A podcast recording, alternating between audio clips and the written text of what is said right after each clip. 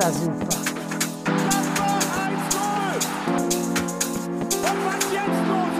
Vier Tage besoffen. Das ist ja unfassbar. Der Borussia packt schon aus. Hallo, hier ist Rocco Reitz und ihr hört Borussia Explained. Hallo, liebe Fußballassis und Freunde von Borussia Explained und herzlich willkommen bei der hundertsten Folge der Borussia Explained Casterclass. Ich bin auch heute wieder nicht alleine, ich bin Möppi und mei- bei mir sind Tobi und Dennis. Hallo Jungs. Hi Möppi, guten Abend. Hallo an alle und hallo an alle, die zuhören. 100. Folge, Mappy. Was sagen wir dazu? Junge, es ist so geil. Es ist so geil alles. Ich lieb's. Wir kommen gerade aus der, aus der Verlosung vom DFB-Pokal. Äh, mir schlägt das Herz bis zum, bis zum Hals. Nicht nur, weil ich euch beiden sehe, natürlich. Sondern auch, äh, ja, 100 Folgen Borussia Explained. Es ist krass. Dennis, wir beide damals aus einer Laune heraus so ein Quatsch Ja. hier angefangen. Kann man, kann man so sagen, aus der Laune heraus, aber dann mit Leidenschaft gefüllt. Und ähm, einiges schon erlebt tatsächlich. Also damals, wenn man überlegt, wie der Podcast am Anfang hieß, was wir, also in welcher Zeit wir uns da äh, reinbefunden haben, war schon krass. Und wo wir jetzt heute sind, war schon cool. Coole Zeit. Ich finde auch, ihr habt genau zur falschen Zeit angefangen, wenn man mal so nachdenkt. Ich habe ja gestern den Artikel geschrieben, drei Jahre Champions League Achtelfinale erreichen. Also danach ging es ja sehr schnell bergab. Und kurz nachdem es so steil bergab ging, habt ihr auch angefangen eigentlich.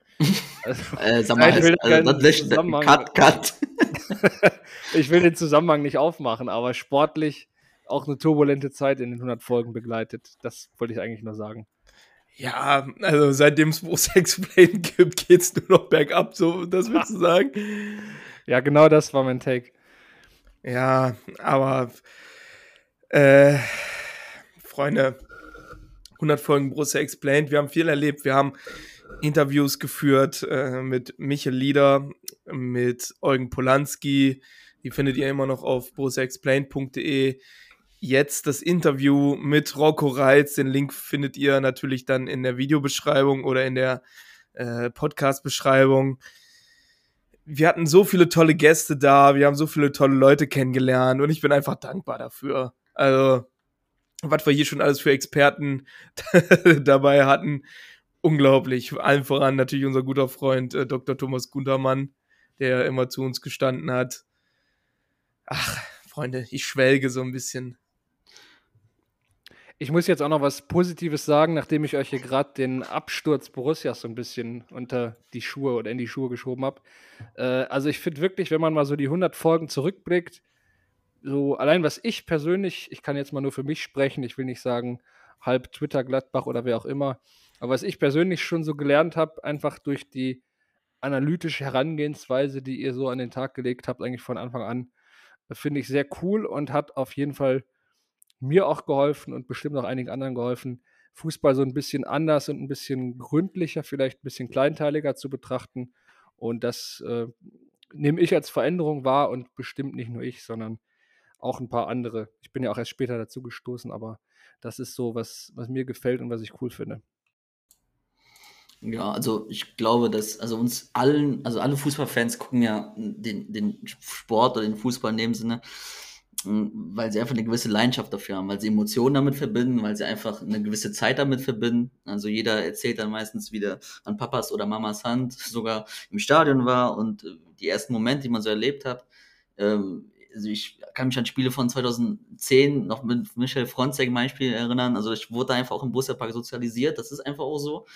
Ähm, und dann verbindet uns das ja alle. Und warum wir halt angefangen haben, waren halt dann deshalb, weil wir einfach dann den, die Perspektive drehen wollten, aus dieser Mentalitäts- und wer will mehr Gedöns, einfach ist über Fußball reden. Da geht es noch nicht mal um Taktik in erster Linie, sondern geht es einfach um den Fußball, um das Spiel. Es ist ein Spiel, es ist Glück, Zufall, Pech, Streuungen drin. Und diesen, diesen Willen, den Fußball zu verstehen, den man nicht mal verstehen kann, weil es, wie gesagt, einfach auch immer glücks- und pechabhängig ist. Aber diesen, diesen Willen, das zu verstehen, das, die Perspektive wollten wir reinbringen. Und wenn wir das dazu ein bisschen beigetragen haben, dann äh, bin ich froh. Ja, jetzt, ich weiß gar nicht, ob ich jetzt, ob das so schlau ist, was ich aber mir ist auch aufgefallen. Ich dachte anfangs so ganz oft, ja, wenn, wenn irgendwelche Taktikexperten das und das vorhersagen und so, dass es wahrscheinlicher zutrifft als anderes. Und da sieht man immer ganz schön, dass auch die größten Taktikexperten und weiß nicht, wie sie alle heißen, auch erst außerhalb von Podcast-Szene und so, die können noch so viel planen und vorhersagen und sagen, hier, das Spiel ist ein Match, da geht auf jeden Fall der Matchplan zugunsten von dem und dem auf und nachher läuft es ganz anders. Und das ist irgendwie auch das Geile beim Fußball, dass du noch so viel analysieren kannst. 20 Minuten im Spiel ist es ganz anders gelaufen und du bist so schlau wie vorher oder so dumm wie vorher. Ja, es muss nur irgendwo blöd ein Loch im Rasen sein, was wir ja aus dem Spiel gegen Schalke damals kennen. Äh, und alles läuft komplett anders. Da kann Guardiola an der Seitenlinie stehen. Äh, es hängt immer von so unglaublich vielen Faktoren ab, aber wenigstens das zu erkennen und zu erklären, äh, was man auf dem Platz sieht, die Muster, die man halt sieht, äh, das wollten wir halt machen und ich finde, das haben wir auch ganz okay gemacht. Also Dennis und ich haben das ja angefangen. Dennis war ja schon immer der, der die Taktik mehr versteht. Ich war mehr so ein bisschen der, der Laberhannes, der, der Spaßmacher. um das hier nicht ganz abschweifen zu lassen. Ähm, aber ich finde, da äh, können wir uns auch mal ein bisschen hier die Selbstbeweihräucherung stattfinden lassen und äh, einfach mal stolz auf uns sein, was wir so alles geschafft haben. Ja, vielleicht noch mal ein letzter Abschlussgedanke dazu.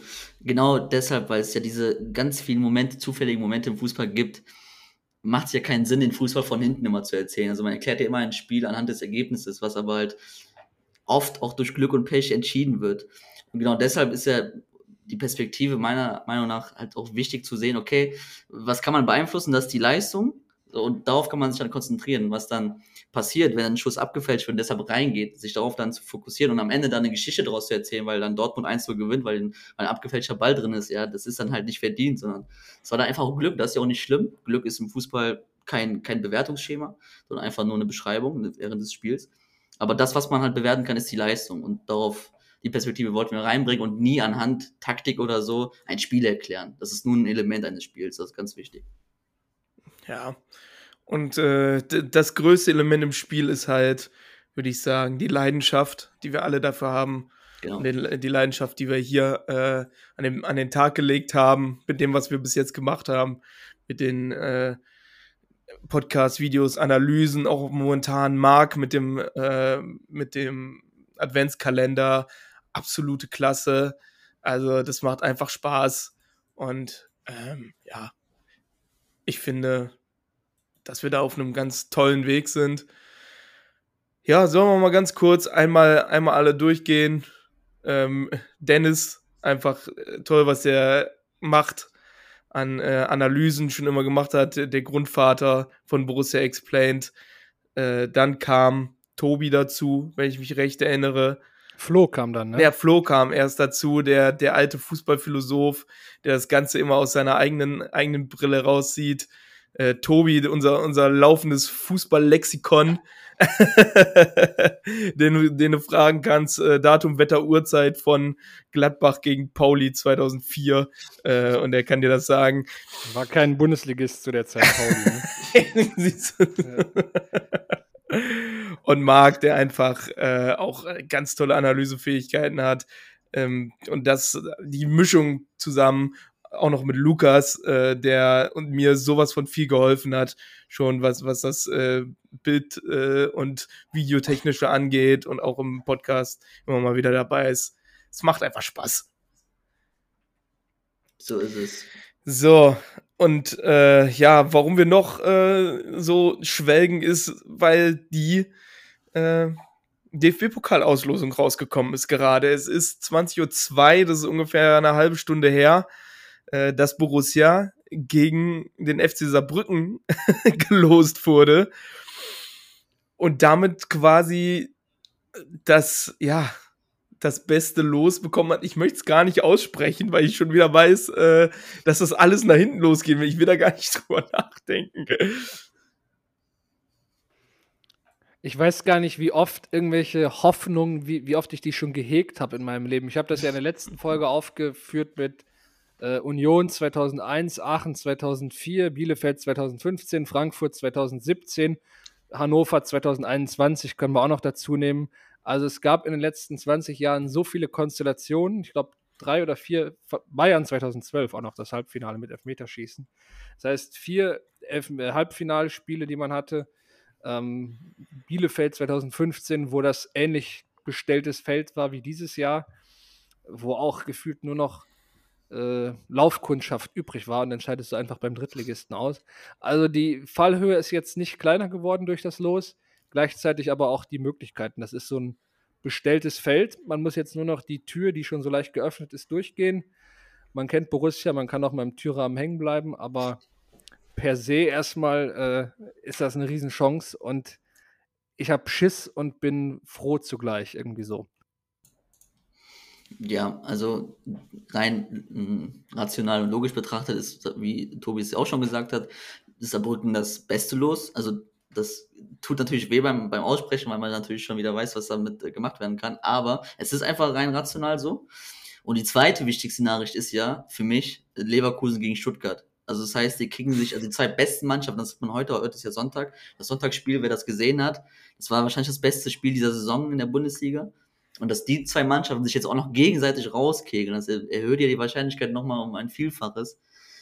Also es fällt schwer, nicht in so eine Euphorie zu kommen gerade, ähm, weil wir halt einfach auch wissen, was Borussia auch wie positiv so wie im Negativen imstande ist zu leisten. Aber rein logisch betrachtet war das, die best, war das der bestmögliche Verlauf der Auslosung.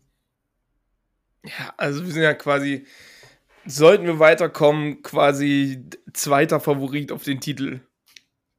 Vom, also auf Ja, dem ist so. Papier, auf dem Papier. Also Ja. selbst wenn Borussia weiterkommt, ist ja nicht mal gesagt, dass überhaupt wahrscheinlich wird dann ja noch ein anderer Bundesligist ist auf jeden Fall drin, aber es sind ja maximal zwei Bundesligisten im Halbfinale und das ist schon schon krass irgendwie. Ja. Und ich finde auch, wenn man das Spiel gegen Saarbrücken gewinnt, äh, natürlich dann Halbfinale müsste man auch wieder gucken, was für ein Los kommt, aber dieses Ding jetzt noch ziehen, eine solide Bundesliga-Saison spielen, das gibt dir schon so viel in einer Saison, wo du dann jetzt mal mindestens bis Ende Januar und vielleicht noch weiter träumen kannst und auch realistisch träumen kannst.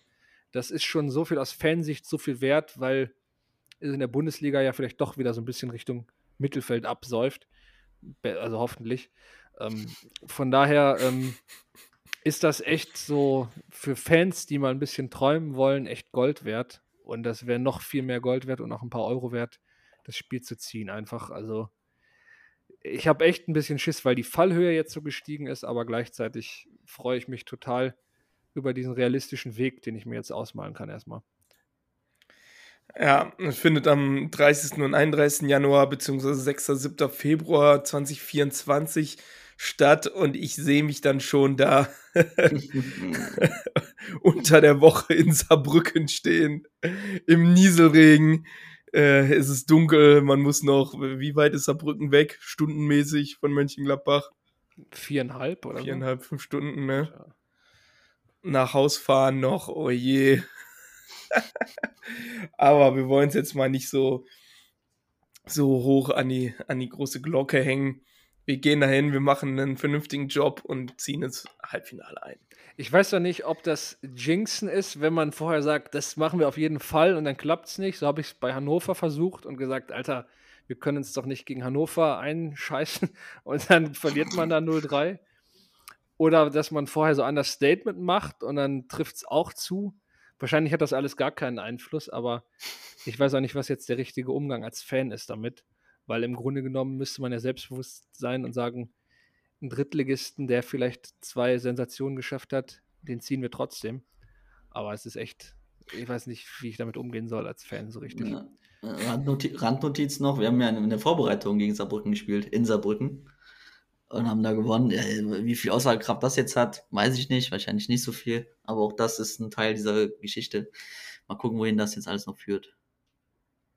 Ach Mann, Freunde, ich scheiß mich jetzt schon wieder so komplett ein, ne? Das ist unglaublich eigentlich. Über ein Spiel, das noch so weit weg ist. Oh nee, ey. Oh. Also bei, bei aller Fallhöhe, die wir natürlich jetzt haben, aber hätten wir vor der Pokalsaison, hätte ich zu euch gesagt, Jungs, wenn wir ein Pokal-Viertelfinale in Saarbrücken gewinnen, sind wir im Halbfinale. Ey, dann hätten wir das auch alle blind unterschrieben. Von daher, komm, da müssen wir jetzt positiv machen. Ach, Freunde, naja, es wird schon. Äh, vielleicht merken die äh, ZuhörerInnen gerade, dass wir uns ein bisschen darum drücken, auf das Spiel einzugehen, das Borussia jetzt äh, am Wochenende gespielt hat, am Samstag, an meinem Geburtstag gegen Union. Äh, Borussia, Borussia hat mir auf jeden Fall kein Geburtstagsgeschenk gemacht, äh, aber davon habe ich mir natürlich die Stimmung nicht vermiesen lassen.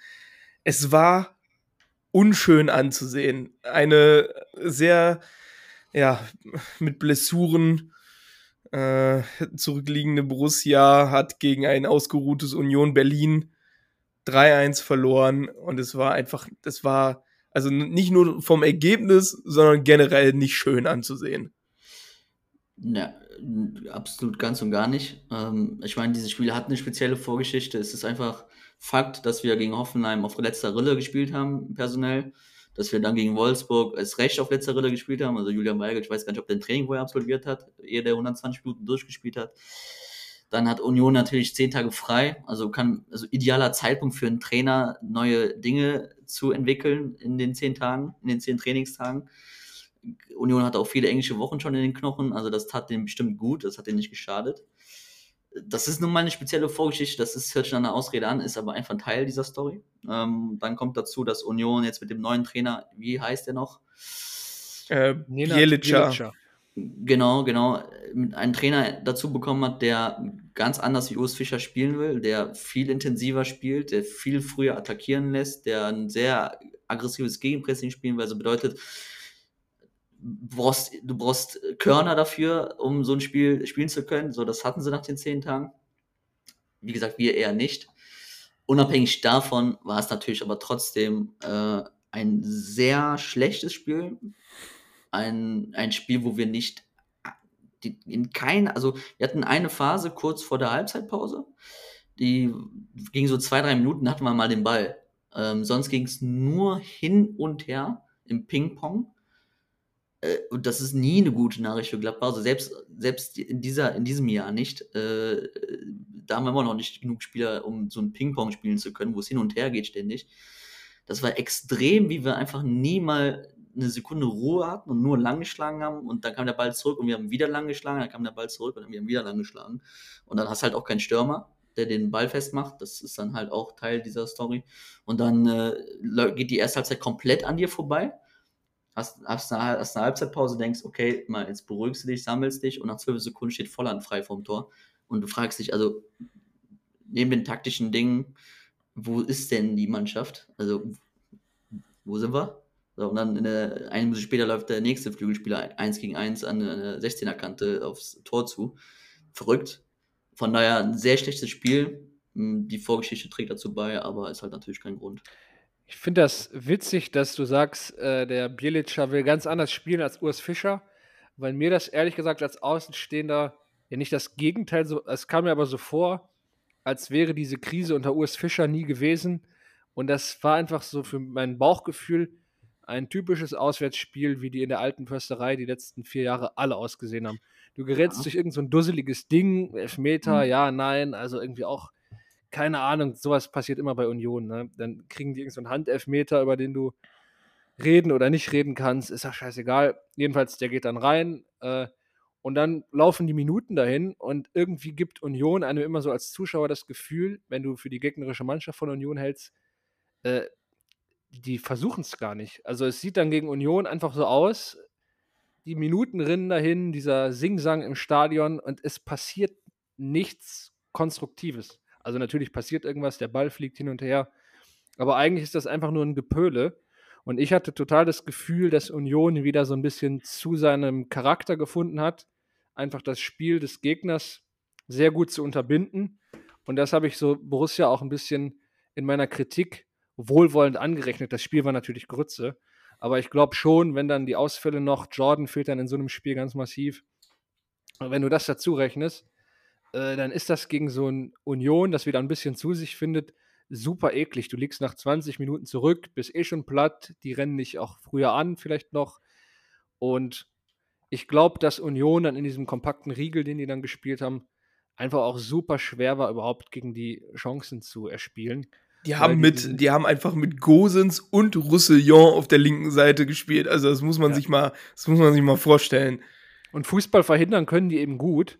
Und da haben sie, waren sie wieder total in ihrem Element. Also das war so mein, meine Beobachtung.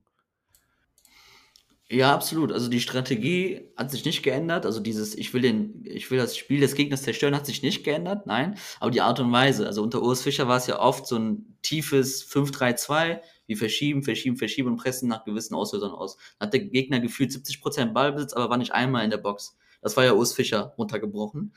Und was sich geändert, ist, ge- geändert hat, war die Art und Weise, früh anzulaufen. In der ersten Halbzeit hat Gladbach 48% Ballbesitz.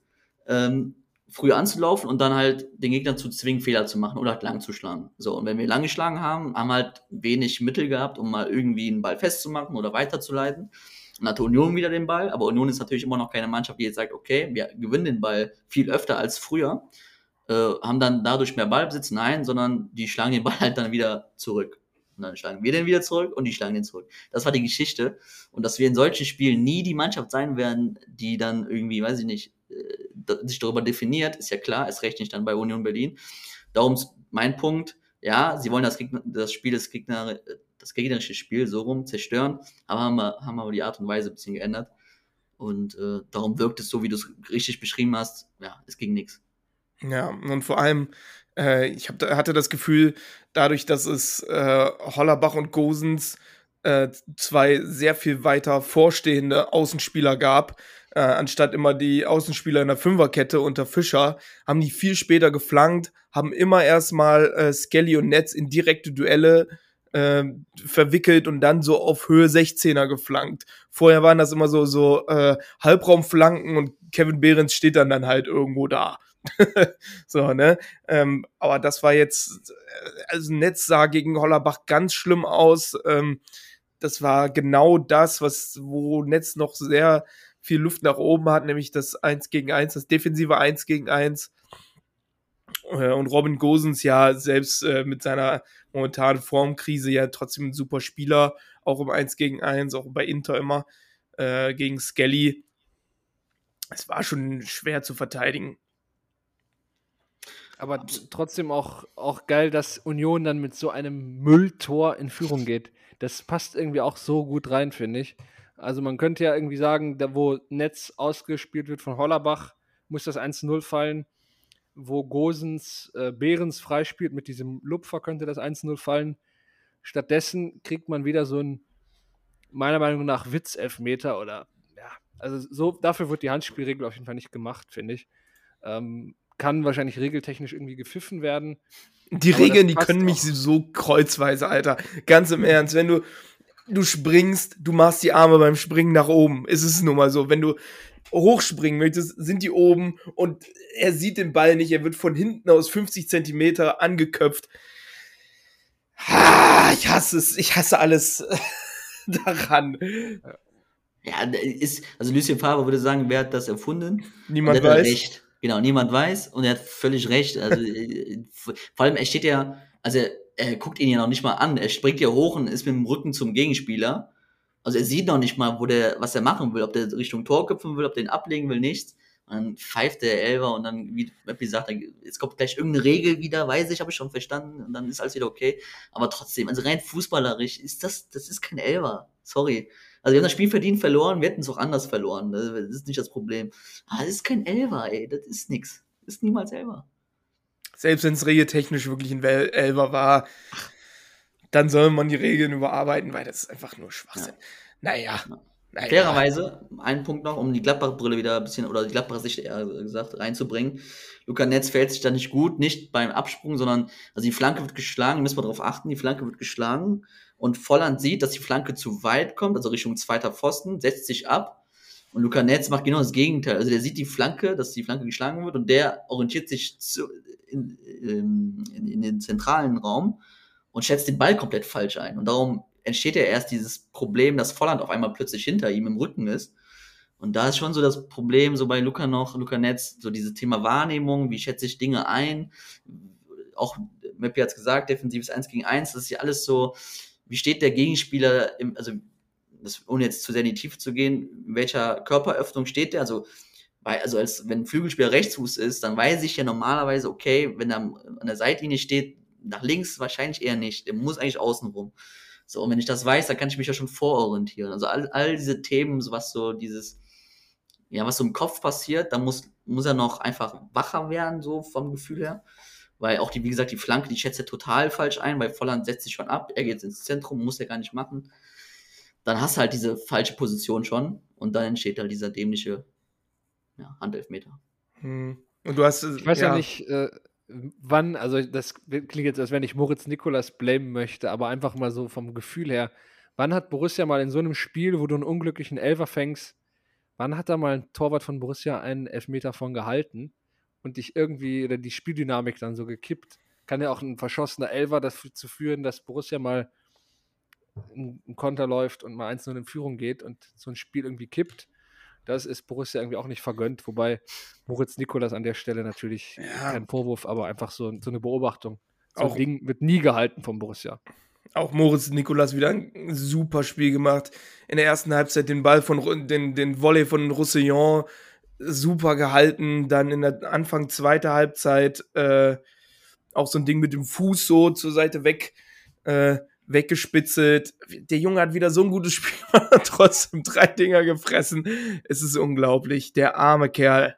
Naja, aber ähm, ja, wenn wir jetzt mal darauf gucken, Borussia hat es auch nicht geschafft, dann das Spiel mal zu beruhigen, weil halt Union uns äh, so sehr auf den, auf den Schlappen stand, dass die Stärke von einem Jule Weigel oder auch Christoph Kramer, das Spiel zu beruhigen, überhaupt nicht richtig richtig rauskam. Jule Weigel auch früh gelbe Karte ge gekriegt, dadurch auch noch defensiv äh, ziemlich eingeschränkt.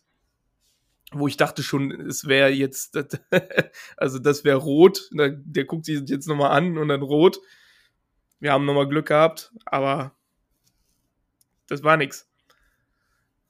Es war auf jeden Fall ja auch schon fast dunkelgelb, was, was Weigel da macht. Einfach wie er da reinspringt und offensichtlich als taktisches Foul. Also, boah, konnte man, glaube ich, riechen, dass es gerade noch so gelb sein wird. Das Gefühl hatte ich auch. Aber das war echt schon eine wilde Szene auf jeden Fall. Der Schiedsrichter hat auch angezeigt. Der hat auf die Arschtasche gezeigt und hat gesagt, einen noch und dann bist du raus.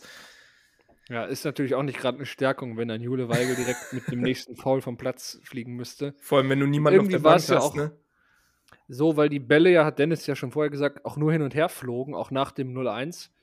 Ähm, muss man auch sagen, wenn du dann vorne in Schwanne anstatt Jordan stehen hast, da machst du ja auch nichts fest. Also ich, nichts gegen Schwanchara, der ist auch wirklich, hat mir irgendwie leid gestern. Ich will jetzt nicht auf dem rumreiten oder so, aber ei, wirklich. Ne? Der hat ja gefühlt, du spielst ihn aus drei Metern an, da springt der Ball ja schon einen Meter weg.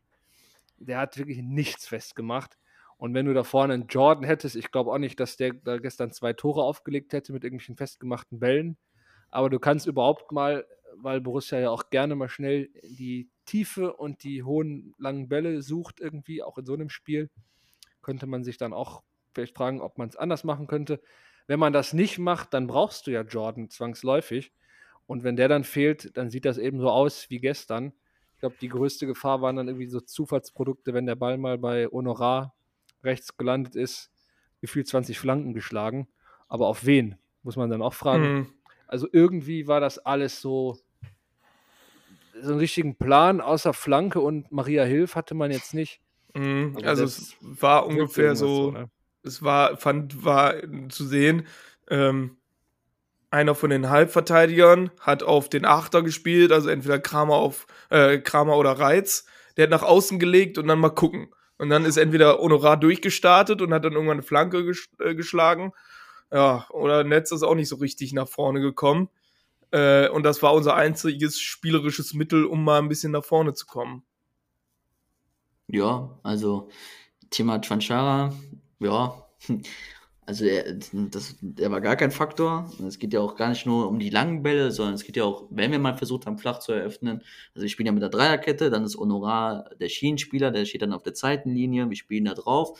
Und dann braucht Gladbach einfach so diese Anbindung, dass wenn Honorar den Ball hat, okay, was passiert danach? So, dann kommt Rocco Reitz aus der rechten Achterposition und vorne geht es halt darum, sozusagen eine Flügelraute zu, zu bilden. Und da war der halt auch nie da. Der war im Lungente da irgendwo halb links oder im Zentrum, aber war nie in diesem Halbraum, um einfach dann für Honorar da zu sein. Meistens musste dann irgendwie Lasso dann dahin, dann fehlte Lasso aber im Zentrum. Also, also dieses Verständnis dafür, dass das so ein, so ein, ja, ein Ablauf wird, dass er weiß, okay, der Ball ist jetzt bei Skelly, der kommt gleich zu Honorar, das weiß ich schon, ab auf die rechte Seite. Ablegen, da sein, klatschen lassen. So. Oder, oder irgendwie einen Tiefenlauf starten selber oder weiß was ich, Hauptsache da sein erstmal. Und das hat ja auch wieder so eine Folge, machst du das nicht, bist leichter zu pressen, weil Honorar natürlich nur, also entweder kann er den Ball zu Rocco Reitz spielen oder zurück zu Skelly, Union weiß das. Du bist leichter zu pressen, das ist wieder eine Folge dessen, dann entwickelt sich wieder ein Momentum, eine, eine Spielphase entsteht. Ist ja alles immer eine Folge davon. Und äh, also was das Thema Spieleröffnung angeht, war Chwanchara nicht gut. Und dann kommt halt dazu, dass er halt auch einfach technische Dinge noch auf dem Programm hat. Also der erste Kontakt hat Möppi schon gesagt. Also mit der Brust ist er halt auch nicht so stabil, weil er halt im Rücken nicht den Innenverteidiger getragen bekommt sozusagen, sondern sich immer von dem besiegen lässt, so mehr oder weniger. Und dann ist der Ball weg. Tut weh, weil es schade ist, weil John ist, ist halt dieses Paradebeispiel dafür, wie es dann laufen kann, wie in Bochum zum Beispiel, hat er, glaube ich, neun von zehn Bälle festgemacht und danach hatten wir eine Riesenchance. Ja, aber so ist das dann halt. Kann das sein, dass der Schwanschare auch krasse Probleme hat, weil Borussia auch jetzt nicht ein System durchspielt oder eine Grundordnung, eine Rolle, die er spielen muss, sondern er muss ja gefühlt jedes Mal, wenn er dann nach seinen Oberschenkelproblemen wieder zurückkommt, äh, immer was anderes spielen. Dann verlangt man, ich glaube, gegen Bayern war er dann einzige Spitze in einem 4-5-1, dann in Bochum, äh Quatsch, jetzt gestern in, in Berlin dann neben Player irgendwie vorne so ein bisschen, ein, dass er dann auch ein bisschen mehr sich ins Aufbauspiel einbindet. Und ich glaube, diese ständigen Wechsel, was von ihm erwartet wird, ich weiß nicht, ob der aus Tschechien ist auch nochmal ein anderes Niveau, aber vielleicht kennt er das eher, dass man ihn in Abschlusssituationen bringt, wo er dann wie gegen Wolfsburg den Fuß hinhält. Also ich habe den jetzt in Tschechien auch nicht gescoutet, aber ähm, so irgendwie habe ich das Gefühl, der ist sehr überfordert. Einmal damit, dass er auch so oft ausfällt, der kommt nie in den Tritt rein. Und dann diese ständigen Rollenwechsel, die er ja notgedrungen eben spielen muss durch die Ausfälle. Also, der hat es richtig schwer gerade. Also, tut mir auch irgendwie leid, aber der ist gerade weit weg davon, irgendwie hilfreich zu sein. Kann mhm. auch nochmal, wenn er einen Fuß reinhält, wie gegen Wolfsburg anders aussehen. Aber der hat schon eine schwere Phase gerade, finde ich. Also ich finde, wo du Schwanschara am besten gebrauchen kannst, ist halt im letzten Drittel. Ne? Also wenn er mit Power in die Box gehen kann, wenn er sich mal durchgehen kann und selbst wenn er mal von außerhalb des Strafraums raufschießen kann, wie gegen Augsburg. Also da hat er seine Stärken, ähm, mit, mit Geschwindigkeit in die Box zu gehen, ob mit oder ohne Ball. Und das ist halt, wenn du so spielst, wie Borussia gerade spielt, vor allem gegen Berlin, dann kriegst du den nicht in so einen Tritt rein. Dann hast du auch noch, noch einen Kramer, der das Spiel eher, eher verlangsamt und nicht halt so schnell macht wie ein, wie ein Kone. Ja, ist eine schwierige Situation für Schwanne momentan, aber ich bin, äh, bin der Meinung, wenn man den richtig eingesetzt kriegt, dann ähm, sollte das klappen. Seht ihr denn irgendeine Alternative zu Jordan jetzt? Oder also Schwanne ist es ja rein funktional erstmal nicht. Ich frage mich, wer da vorne jetzt den Ball, man könnte den Gumu aufstellen im Sturm irgendwie.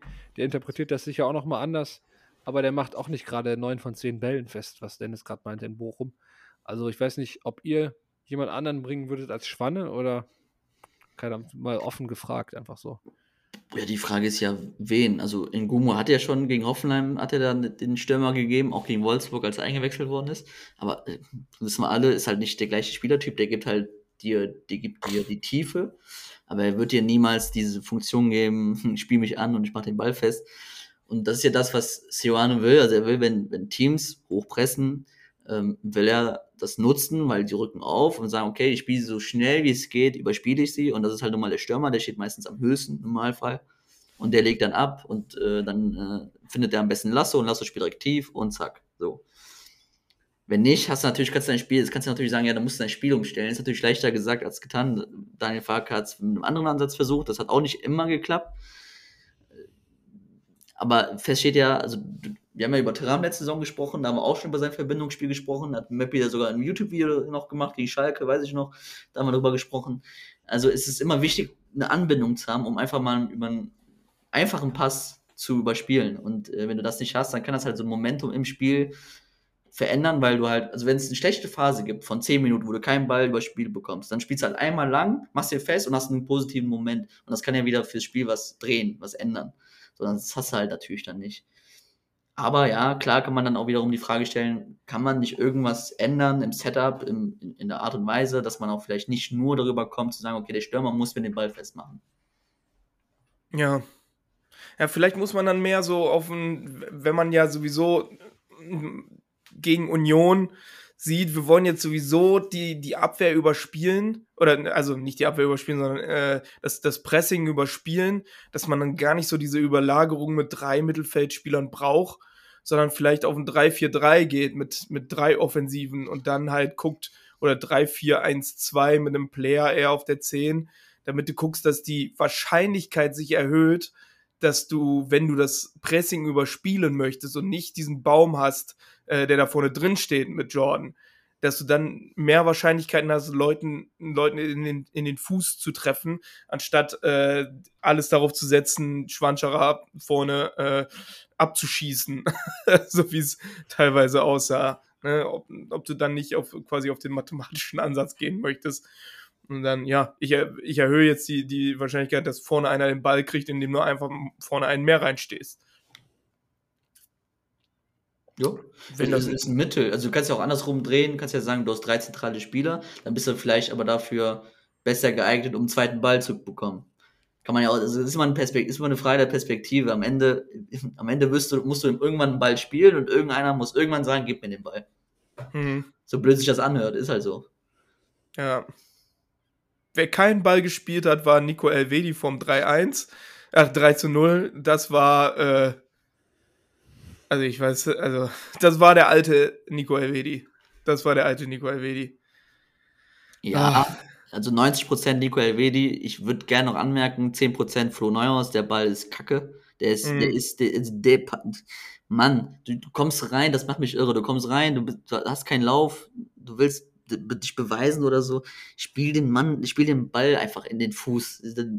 Klar, 90% Nico Elvedi, brauchen wir nicht drüber reden, aber auch da geht schon los. Thema also für mich war ein Riesenthema dieses Spiel wach sein, da sein, also diese irgendwie, wie nennt man das, Haltung zum Spiel, keine Ahnung, dieses nicht da sein. Das, hat, das, das siehst du genau in solchen Momenten. LW, hatte gestern keinen guten Tag. Die Chance von Behrens da mit dem Lupfer, der, der, war fünf Meter, der, fünf Minuten lang in der Luft, kann er sich darauf vorbereiten, versteht er nicht. Dann die Aktion, also auch da Thema, wie der Neuhaus den Ball spielt, daran siehst du einfach, was da so ein bisschen gefehlt hat auch. Neben dem, was spielerisch nicht lief. Ach ja, Freunde.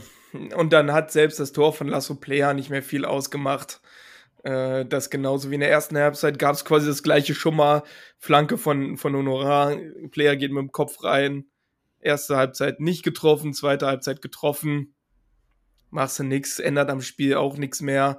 Haben versucht nochmal ein bisschen zu drücken. Es war so die einzige Phase, wo Borussia mal so ein bisschen nach vorne gekommen ist, aber trotzdem, also das Spiel kannst du eigentlich komplett in die Tonne kloppen.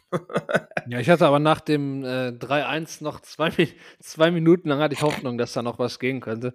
Nee, aber jetzt mal Spaß beiseite. Also, was ich dann auch ein bisschen schwierig finde, so, also natürlich, die, die Hoffnung war schon wirklich da, aber du kannst dir halt nicht, nicht jedes Spiel, jedes Auswärtsspiel im Schnitt, ich glaube, sieben Auswärtsspiele, 21 Gegentore oder wie war die Statistik?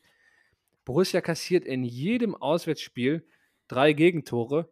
Gegenüber, ich glaube, wenn wir mal Leverkusen abziehen, in äh, sechs Heimspielen sieben Gegentore dann oder so. Das ist ja ganz brauchbar. Also da ist eigentlich der Spielplan, hat das so ein bisschen kaschiert, glaube ich, am Anfang, weil wir relativ leichte Auswärtsspiele hatten und relativ brutale oder ziemlich brutale Heimspiele. Äh, eigentlich ist diese Auswärtsschwäche und die relative Heimstärke vom letzten Jahr irgendwie immer noch da. Ne? Also das ist mir gestern wieder aufgefallen. Fängst dir auswärts schon wieder drei Gegentore und äh, zu Hause läuft es eigentlich seit dem, ja, das Red Bull-Spiel war ja auch schon brauchbar und danach läuft es echt gut. Fünf Siege am Stück. Aber ähm, ja, auswärts ist eigentlich seit Bochum und den glücklichen Unentschieden davor nicht mehr viel gelaufen. Ja. Auswärts macht es momentan nicht so richtig Spaß, muss ich sagen. Ja, gut, dass Äh, wir in Saarbrücken spielen, ne? Ja, und ich freue mich auch, dass ihr mich eingeladen habt zum Auswärtsspiel gegen Leverkusen. Tolles Geschenk. Ich tippe auf 0-0 Chancenarm. ja. Da passiert wahrscheinlich rein gar nichts in dem Spiel. Nichts. Ja. Also um nochmal kurz abzu, also abzuhören, in dem Sinne, auswärts, also das, die Spielanlage, ohne jetzt alles über die Spielanlage erklären zu wollen, das aber provoziert ja einfach ein paar Dinge im Spiel. Du hast ja auswärts ein Torverhältnis von 17 zu 21, also du hast ja auch 17 Tore geschossen. Wie viele Auswärtstore hatten wir letzte Saison unter Fark? Ich weiß es nicht, wirklich nicht, aber gefühlt 17 über die ganze Saison. Äh, die hast du jetzt nach sieben Spielen drin, also du schießt ja auch viele Tore auswärts. Äh, aber die, die Spielanlage, wo es halt einfach so ein bisschen wild ist, wo es nicht immer kontrolliert ist, so ein organisiertes Chaos bisschen, was, was Johann ja auch gerne mag, was ja auch sehr schön anzusehen ist, sehr attraktiv ist, hat halt aber wie, wie jede Strategie einfach Schwächen und, und äh, Vorteile, also Vor- und Nachteile so. Und gerade auswärts ist es natürlich dann so, dass du halt weniger Kontrolle hast als zu Hause. Zu Hause hast du tendenziell mehr den Ball oder öfter den Ball. Und dann auswärts ist es dann mehr gegen den Ball und sehr wild im Ballbesitz. Du hast den Ball nicht lange. Gegen Dortmund sah es super aus. Du spielst, schießt drei Tore in 30 Minuten. Eins davon ist ganz knapp abseits, wo du mit zwei oder drei Kontakten von hinten komplett durch bist und dann ja, stehst du vorm Tor. Also so kann es gehen. Kannst, siehst aber auch, wie das 2-1 gegen Dortmund äh, steht. Wir spielen den Innendruck rein, weil wir unbedingt wollen, weil wir sehr schnell spielen wollen und dann verlierst du den Ball. Also es hat alles Vor- und Nachteile. Aber das, die Spielanlage gibt das halt so ein bisschen her, dass so viele Tore fallen. Vielleicht nicht so extrem, das soll besser werden, das wird bestimmt besser. Aber wir werden wahrscheinlich tendenziell immer mehr dazu neigen, auswärts ein bisschen mehr Chaos zu haben. Ja, es war halt auch nicht schön anzusehen jetzt.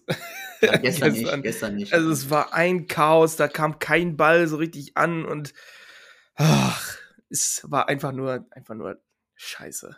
Also man konnte sich noch nicht mal irgendwie mal kurz zurückziehen, mal kurz einen, einen ruhigen Ball spielen. Äh, Bewertet ihr das denn so als krassen Rückfall? Weil, also spielerisch war es ja auf jeden Fall ein krasser Rückschritt gegenüber, ja gut, ich meine, Hoffenheim, Wolfsburg waren jetzt auch keine Sternstunden, aber beides gewonnen auf jeden Fall. Aber letztlich hat man ja vorher schon, haben wir ja alle gesagt, letzte Podcast-Folge auch, wenn du bis Weihnachten drei, vier Punkte holst, da haben wir wahrscheinlich alle auf Bremen geschielt und weniger auf Union auswärts. äh, eigentlich war ja klar, dass man nichts holt. Ich weiß gar nicht, warum jetzt, ich persönlich mir auch wieder voll die Hoffnung gemacht habe. Aber, warum äh, nur? Ja, bewertet man das jetzt als super Rückschritt oder also ich finde gerade mit dem neuen Trainer und dem Fußballverhindern von Union, was sie immer gut konnten, ist es ja so ein bisschen das Erwartbare eingetreten irgendwie. Und man muss jetzt, glaube ich, nicht komplett den Kopf in den Sand stecken oder nicht tiefer als vorher schon, weil eigentlich die, das, also es war ja ein bisschen erwartbar und wenn man gegen Bremen das Ding dann zieht, würde ich sagen, kann man schon einigermaßen beruhigt den Weihnachtsbaum anmachen.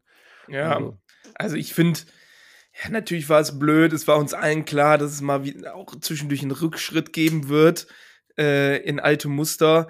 Ähm, es, ja, ich finde es jetzt nicht so, so schlimm, dass ich jetzt darüber ausrasten würde. So, wir gucken, dass wir ein gutes Spiel gegen Bremen machen, gegen Frankfurt zu Hause nicht untergehen. Ach, äh, also bei Frankfurt zu Hause, so, nicht untergehen. Äh, und dann wird es, glaube ich, auch mal Zeit für die Mannschaft, dass sie mal ein paar, also mal zwei Wochen Ruhe bekommt. Weil jetzt, die gehen ganz schön auf dem Zahnfleisch, habe ich das Gefühl. Luca Netz hat, glaube ich, in seinem Leben noch nicht so viele Spielminuten hintereinander gemacht. Äh, der Junge braucht mal eine Pause. Honorar, der zwar immer super in, äh, intensiv spielt, ähm, ja, der spielt auch jedes, jedes Spiel. Jule Weigel ist krank gewesen, macht direkt 120 Minuten, steht direkt gegen Union wieder auf der, auf der, auf der Platte. Wöber spielt, äh, der auch gerade erst krank war, Elvedi. Ich, und es fehlen so viele Leute. Also ich denke schon gar nicht mehr über Itakura nach. Das unser bester Innenverteidiger ist seit, seit Monaten verletzt. Und ich weiß, ich vergesse, dass der, dass der bei uns ist. so, und ähm, der ist ja natürlich auch erstmal im Januar wieder beim Asia Cup. ja. Sein erstes Spiel wird für Japan sein, für die japanische Nationalmannschaft. Aber ähm, ich glaube trotzdem, dass wir jetzt uns langsam mal in die in Richtung Weihnachten begeben sollten und äh, die Jungs mal ein paar Tage zum Durchschnaufen haben. Man muss sich vorstellen, Rocco spielt seit dem Bayern-Spiel quasi jedes Spiel, außer gegen Köln. Der, der reißt da was ab, so viel, so viele gewonnene Zweikämpfe. Der hat vorher, also der hat vorher in, in äh, Belgien Männerfußball gespielt und da ist die Bundesliga ist ja nochmal ein ganz anderes Intensitätsniveau. Das muss man sich auch erstmal erstmal geben. Äh? Also, Nicht, wenn du bei Bernd Hollerbach spielst. Ja. Schwanscherer spielt auch in einer, in einer sehr viel höheren Liga als, als vorher. Player hat, glaube ich, lange kein, nicht mehr so viele Spiele hintereinander gemacht, ohne verletzt zu sein zwischendurch. Ja. Das sind alles keine Ausreden, warum du so ein Spiel verlierst.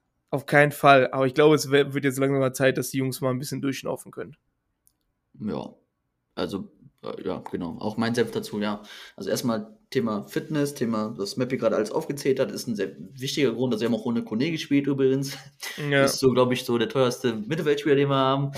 Äh, der hat nicht gespielt, John hat nicht gespielt, haben wir alles schon hinter uns. So. Und dann gibt es auch einfach auch, also Union Berlin, uns liegen solche Mannschaften generell einfach nicht von der, so wie sie spielen wollen, liegt uns das nicht. Wir reden ja auch oft über Deutschland, also über die deutsche Nationalmannschaft, so Teams, die, also so Österreich, das Österreich war gestern das Union Berlin, wenn man es darauf beziehen will. Diese Teams, die die ganze Zeit ständig pressen, pressen, pressen, mannorientiert und auch dann die zweite Luft bekommen, weil einfach der Spielverlauf dann für sie spricht. Das ist halt einfach auch unangenehm. So, und dann also wenn du dir anschaust, die deutsche Nationalmannschaft mit Gündogan, Hummels, Rüdiger und so, Kimmich, Goretz, alles Spieler, die richtig gute Zocker sind, die kriegen dann keinen Pass gespielt da plötzlich und sehen aus mhm. wie sonst was. Oder erinnert euch letzte Saison an City, die bei äh, RB Rasenballsport äh, gespielt haben und da in der ersten Halbzeit 45% Ballbesitz hatten. Man City. So, also es ist einfach nicht, wir sind dafür einfach auch nicht stabil genug, dann so eine Phase in einem Spiel zu überstehen. Also, Best Case wäre ja, okay, es geht nichts, dann schauen wir, dass wir kein Gegentor bekommen. Ja, also, das sind wir halt noch lange nicht. Also, bis dahin haben wir noch einen so einen weiten Weg. Von daher, sorry, letzter Satz, bin ich fertig. Rückschritt auf gar also Rückschritt in dem Sinne nicht. Also, dass ich jetzt sage, okay, wir sind in der Entwicklungsstufe einen Schritt zurückgegangen. Das sehe ich nicht. Also, ist auch krass, wie die Bundesliga mit diesem Pressing und mannorientiert so europaweit jetzt vielleicht nicht alleine dasteht, aber schon so einen Sonderstatus irgendwie hat.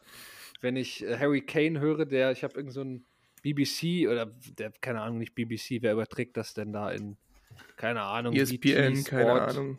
Irgendwas, äh, auf jeden Fall mit einem einheimischen Fernsehsender. Und der war völlig äh, konsterniert irgendwie nach dem Bochum-Spiel, wo die nachher 7-0 gewinnen. Er meinte, die äh, crazy hier, die Liga, Mann gegen Mann auf dem ganzen Platz. Was ist hier los? Also die, der, der kam da gar nicht drauf klar so. Ja. Und da sieht man mal, wie Deutschland, also Jürgen Klopp hat da echt seine Spuren hinterlassen. Äh, die deutschen so, Tugenden. Ich meine, da früher als Klopp damit anfing mit Dortmund, da war das irgendwie revolutionär. Und jetzt macht das, macht das 14 von 18 Bundesligisten. Ich glaube, so ein bisschen ist die Tendenz jetzt gegenläufig mit Leverkusen, Stuttgart ähm, und die ganzen richtigen Kloppertruppen stehen ja unten drin eigentlich, inklusive Union. Äh, und, und auch VfL Wolfsburg. Leider, leider mit dem sympathischen Trainer, den sie haben. Aber eigentlich so ist das echt noch. Borussia hat auch immer noch, selbst in dieser Konstellation, man hat sich ja ein bisschen adaptiert schon, immer noch ein zu feines Spiel für die Bundesliga, ja. weil das echt ein wilder Ball ist, der in Deutschland ja. im Moment gespielt wird. Ne? Ja, also man darf das nicht unterschätzen, wie intensiv wir hier in dieser Liga spielen. Das ist, also ich würde die These aufstellen, dass das in keiner anderen Top 5 Liga so intensiv ist und so hart. Äh, also man sieht ja auch an Eintracht Frankfurt, die haben jetzt gegen Saarbrücken, haben die, also du denkst, Eintracht Frankfurt gegen Saarbrücken, die können keinen Ball spielen. Wie sind die denn siebter in der Bundesliga? Ja, weil sie halt dann die ganze Zeit gepresst werden. Sie haben zwar den Ball, ich glaube 60 Prozent, aber sie werden, wurden halt nur gepresst und irgendwann wurde Saarbrücken müde und dadurch entstanden dann die 60 Prozent. Aber vorher haben sie keinen Ball gespielt bekommen. Gegen Bayern, da dürfen sie dann pressen, weil Bayern dann den Ball hat und dann sehen die aus, als wäre Liverpool gerade am Start. Dann haben wir aber drei Tage vorher Saarbrücken verloren. Also das ist halt, also man darf nicht unterschätzen, wie intensiv das selbst in den unteren Ligen, bis in die unteren Ligen geht, wie physisch stark wir hier spielen. Also stark hört sich jetzt positiv an. Ich finde es also ich find's nicht immer schön. Ich finde das auch Quatsch. Leichtathletik ist ein Sport für sich, Fußball ist ein anderer Sport, so, aber das darf man nicht unterschätzen, wie intensiv das hier ist. Also, Sind wir denn von den deutschen Tugenden abgekommen? Ja, ja, wir sind so krass abgekommen, weil äh, Thomas Letsch noch, wir brauchen noch mehr Thomas Letsch in der Bundesliga, dann haben wir wieder die Deu deutschen Tugenden drin. Nein, also ich, Jogi Löw hat da, glaube ich, einen vernünftigen Satz dazu gesagt. Den kann man ja wieder rausholen. Ja, es ist ja so, es ist wirklich so. Also wir reden ja nur über, es müssen wir darüber reden, aber wir reden über diese Jugendausbildung ständig. Ja, natürlich, das ist ein Punkt, aber es geht auch einfach um Kultur in der Bundesliga. Also wenn, wenn Leroy Sané, der spielt ja so, dass er den ersten Kontakt immer wegträgt weg, weil er schon im Kopf weiß, ja, ich, irgendwo steht jetzt wieder hier einer. Also der, der hat ja gar nicht mehr die Ruhe. Du musst mal Ja, spielen. vielleicht, vielleicht ist das doch die Endphase, weil ich, ich bin dieses Jahr echt überrascht, wer alles Probleme hat. Ne? Also Svensson, Baumgart, Kovac, Ja. äh, Fischer ist weg. Ja. Also das sind ja schon fast eine Handvoll Trainer, wo ich gesagt hätte, die haben ihre Vereine so nach vorne gebracht, die sind unantastbar. Ja. Und jetzt stehen die alle aber mal ganz schön schlecht da, weil das irgendwie sehr eindimensional ist, natürlich auch. Und wenn dann so ein Hoeneß oder ein Alonso plötzlich Wege findet, der einfach dieses Pressing da auszuhebeln, dann, äh, dann wird es wahrscheinlich auch schwer, überhaupt mit diesem Ansatz weiter zu spielen. Ja, gehe ich mit. Also man redet immer von Trends, aber Trends entstehen ja nur, weil Menschen sich damit beschäftigen, gewisse Probleme zu lösen. Und Problem war ja, wie kann man so ein Pressing, wie Köln unter Baumgart zum Beispiel oder Bochum, wie kann man das bespielen? Und da hat natürlich jeder seine eigenen Ansätze, aber gerade setzt sich dann vor allem natürlich auch der spielerische Ansatz durch und darum entsteht ja auch ein Trend. Und ich glaube auch, dass die Spieler einfach auch irgendwann auch mal sagen werden, ey, dieses, ich mich jeden Tag anschreien lassen, dass ich doch noch mehr pressen soll, irgendwann ist das halt auch ausgelutscht. Das kommt halt auch dazu. Weil irgendwann werden die Jungs auch mal fragen, okay, was haben wir denn noch für andere Lösungen? Was passiert denn eigentlich, wenn wir mal den Ball haben, außer wir gewinnen am 16, gegnerischen 16er? Also all das, das wird spannend zu beobachten sein und müssen wir jetzt, das gehen wir voll rein in die Tiefe. Aber ich denke auch, dass dieser Trend, dass man wieder mehr zu einem Fußballspiel kommt, sich durchsetzen wird. Ich hoffe es zumindest. Ich hoffe es so sehr. Also, äh, es wird immer Mannschaften geben, die über andere Wege kommen und über klar. mehr über, also allein schon, weil sie fußballerisch limitierter sind. Ja, So, aber ich Aber- möchte halt, dass, dass du damit nicht, nicht Champions League spielst, sondern um den Abstieg. Das ist genau, So ist genau es. das, was ich gerade Genau. sagen wollte. Das ist die Perversion von diesem Anti-Fußball. genau. Der sollte ja Mannschaften wie Bochum, denen nehme ich das nicht übel. Genau. Die haben wirklich begrenzte Möglichkeiten, alles cool. Aber irgendwie, ich meine, Union hatte, weiß nicht, ob die begrenzte Möglichkeiten, die haben auch viel Geld ausgegeben. Aber dass du mit so einem Fußball irgendwo in der Champions League landest, ist wirklich, das führt auch die Champions League ad absurdum. Das führt alles so. Dieser Fußball war doch mal gedacht für, für Teams, die sich nicht anders zu helfen wissen. Und plötzlich ist das so der Standard. Und es wird ja, wenn das zwei Teams gegeneinander auspacken, nur noch ein Gehacke irgendwie. Und deswegen ist das nach dem Unionsspiel, glaube ich, auch ein ganz guter Punkt, mal drüber zu sprechen, weil das echt wirklich wieder sauschwere Kost war. Wer erst jetzt äh, in der 100. Folge zur Borussia Explained Caster Klasse zustößt, herzlich willkommen, das ist unser Ansatz. Ja, also, also bestes, Tobi, du hast das perfekte Beispiel dafür geliefert, was ich nur noch jetzt, also wie ein Elfmeter nicht verwandeln muss. Borussia Dortmund. Also die fahren nach Leverkusen, also Borussia Dortmund muss man sich vorstellen, zweitstärkste Kraft in Deutschland, mit den, Finanz mit den, mit den finanziellen Möglichkeiten und und und. Fahren nach Leverkusen, denen geht's auch nicht schlecht, um Gottes Willen, will Leverkusen jetzt auch nicht hier als gallisches Dorf darstellen, denen geht's gut, aber fahren dahin und müssten eigentlich zumindest auf Augenhöhe agieren können. So, die schießen ein Tor und stellen sich dann 80 Minuten hinten rein und Maria hilft, so mäßig. Ne? Sind in der Kirche und beten. Und, sorry, und das hat der SV Darmstadt genauso gemacht. Genauso. Auch Fünferkette, hinten reingestellt, alles cool. Ich kann von Darmstadt nicht erwarten, dass sie nach Leverkusen fahren und da irgendwie einen ausgereiften taktischen, spielerischen Ansatz da wählen. Die kämpfen da und versuchen zu überleben. Völlig okay, aber Borussia Dortmund ist ein Champions League-Verein, die zweitstärkste Kraft in Deutschland und spielt so einen Fußball und dann werden sie am Ende für die Mentalität gelobt. Also sorry, das ist nicht, also Mentalität ist was für die, die das Spiel nicht beherrschen. Wir reden von einem Spiel. Es ist ein Spiel.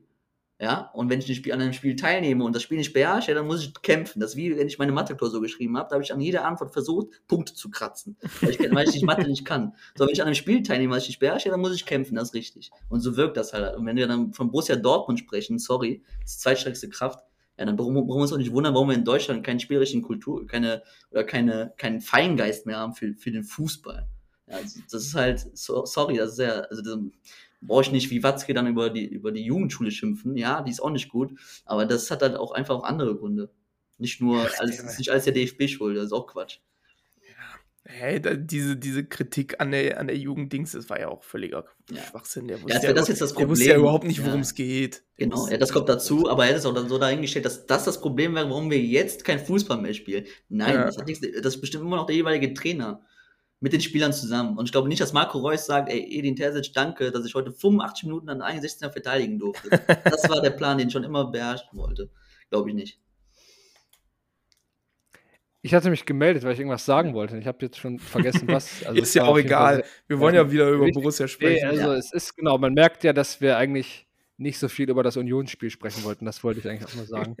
weil das, keine Ahnung. Es war auch irgendwie dann nicht mehr so viel aus dem Spiel rauszuquetschen, dass wir jetzt Ja. eine Stunde stimmungsaufhellend das Spiel noch durchgehen könnten. Ja, Ähm, lass uns mal über das nächste Spiel sprechen. Da kommt nämlich Werder Bremen, die jetzt äh, gewonnen haben, das letzte Spiel. Und zwar gegen Dennis. Äh, Popquiz. Augsburg, Augsburg. gegen Augsburg, die ja auch seit äh, Torup da ist, äh, nicht schlecht gespielt haben. Erste Niederlage. Mhm. Genau, und wenn man Bremen schaut, die spielen, also Ole Werner kennt man, wie sie Fußball spielen, das ist nichts Neues. Das ist intensiv, das ist auch wieder viel lang. Also, das spielen ähnliche Grundordnung wie wir. Also auch Fünferkette, drei im Mittelfeld, zwei Stürmer. Das hat sich natürlich personell ein bisschen geändert, aber sie haben sich von der Art und Weise nicht geändert. Das heißt, es wird viel lang, es wird, wir werden viel verteidigen müssen in letzter Linie. Aber, also da ist wieder dieses Thema, wie matcht eine Spielanlage gegen eine andere äh, matcht das ganz gut gegen uns, weil Bremen natürlich auch immer dann sehr breit, also sie stehen hoch und breit. Und dann ist ein Ballverlust natürlich, tut dann umso mehr weh für eine Mannschaft wie Werder Bremen. Und wir können dann kontern. Ähm, und sie spielen ja auch dabei sehr risikoreich. Also sie stehen hoch, breit und spielen eben viel Risiko. Also das wird einige Konter für uns geben. Ich glaube schon, dass, wir uns, da, dass, wir, dass uns das liegt, dass wir dann so spielen können. Da erwarte ich schon, dass wir ein paar Torszenen haben, also Torchancen. Und dann bin ich mal gespannt. Aber ja, Bremen kennt jeder, Dreierkette, physisch stark. Und dann mal schauen, was passiert. Ja, aber ich finde, glaube, dass deren Weak Spot so das, das defensive Mittelfeld und der Achterraum sind. Da spielen äh, Stay, Bittencourt und Schmid, die ja alle nicht, auch nicht die körperlich stärksten sind. Und wenn er da vielleicht schafft, Kone es ja wieder zurückzukommen bis äh, Samstag, bin ich mir nicht ganz sicher, aber wir haben da einen Weigel, wir haben da einen, äh, einen Rocco, ähm, die könnten da auf jeden Fall gut Alarm machen. Und wenn dazwischen dann noch ein äh, Alassane Player äh, dazwischen rumwirbeln kann, das könnte gut was werden. Ich hoffe, Möppi kommt nicht wirklich Samstag zum Stadion, ist nämlich schon Freitag um halb neun der Ja, ja. Anschluss. Äh, wär- Fände ich aber mal witzig, wenn das wirklich mal einem passiert, der dann einfach Samstag da aufkreuzt. Ähm, aber ich glaube auch, was wirklich, ich kann das manchmal so rational nicht erklären, aber diese, diese Heimstärke, da setze ich jetzt einfach mal so ein bisschen drauf. Ich kann nicht so schön wie Dennis erklären, warum das gut matcht, dass Borussia gegen Bremen spielt. Aber der Unterschied ist jetzt statistisch für mich so eklatant, dass man seit dem Leverkusen-Spiel sieben Gegentore, glaube ich, aus sechs Heimspielen hat. Oder ja, irgendwie so um den Dreh ne, oder sieben Heimspiele sogar. Äh, also eine sehr gute Quote. Und zu Hause fängst du dir, äh, auswärts fängst du dir drei äh, pro Spiel. Und das ist schon wirklich ein krasser Unterschied. Und zu Hause müssen wir uns einfach darauf verlassen, dass wir Gegner wie Bremen schön der Reihe nach mal schlagen, unentschieden einstreuen, vielleicht wie gegen Mainz, aber eigentlich musst du die Dinge alle gewinnen. Und dann kannst du dich auch schön im Mittelfeld festbeißen erstmal. Ja, das glaube ich auch. Und dann ist nur noch äh, Frankfurt unter der Woche und dann können wir mal ein paar Wochen durchatmen und dann habt ihr alle so viel Zeit, euch das schöne Rocco-Interview durchzulesen, was jetzt morgen am Montag, sage ich, ich weiß nicht, ob ihr es morgen hört, ähm, am Montag kommt. Äh, und ja, wir haben auch ein schönes äh, Trikot mit Rocco-Unterschrift, äh, das wir verlosen werden. Äh, die Bedingungen stehen noch nicht ganz fest, aber schaut gerne auf unseren äh, Kanälen, da wird alles erklärt. Und ja, es hat mega Spaß gemacht mit Rocco. Wir mussten ein bisschen lange warten, als wir da waren, äh, aber es hat sich gelohnt und konnten damit mit Rocco sprechen und ihm unsere, ja, unsere Liebe für ihn gegenüberbringen. er ist ja genauso Fan wie wir auch. Und ja, es hat mega Spaß gemacht. Äh, steckt viel Arbeit drin, äh, lest gerne rein. Ja. Äh, hat Rocco sich eigentlich bei dir bedankt, Meppi, dass du drei Jahre in seine Person investiert hast? Oder Wie darf ich mir das vorstellen? Nee, leider nicht. Okay. Hm. Leider nicht. Ja, okay. Gut, aber das Interview ist trotzdem ganz gut, glaube ich, oder? Ja. Ja, okay. Jo, ich habe das Interview ja schon gelesen und muss eigentlich nochmal sagen, also alle Beteiligten, Marc, Lukas, Möppi, äh, erstmal richtig Props, können auch alle, die das Interview sich dann reinziehen, äh, auch nochmal weitergeben. Props für die, für die Arbeit, die ihr reingesteckt habt. Lukas hat auch, finde ich, einen super Trailer dazu geschnitten. Ich hoffe, der wird auch irgendwie eingebaut. Echt eine schöne Sache geworden, finde ich. Und ihr habt ja jetzt Rocco schon gehört vor der Folge, äh, dass er, ja, er empfiehlt, die Borussia Explained äh, Caster Class zu hören. Ja, Freunde, es war uns eine Ehre, auf weitere 100 Folgen mit uns, mit euch, mit Borussia. Äh, es macht brutal viel Spaß, uns alles von euch durchzulesen. Äh, Habe ich gerade von uns gesagt? Von euch. Es macht auch Spaß, sich die Sachen von uns durchzulesen, aber vor allem eure Kommentare dazu. Und äh, es macht einfach alles Spaß. Es ist schön gerade, einfach es ist schön. Genau. Danke, dass ihr zuhört. Mit diesen Worten verabschieden wir uns bis nächste Woche. Schaut ins Rocco-Interview. Wir hören uns. Bis dann. Ciao. Tschüss. Tschö. Das war super. Hab ich auch mitgemacht.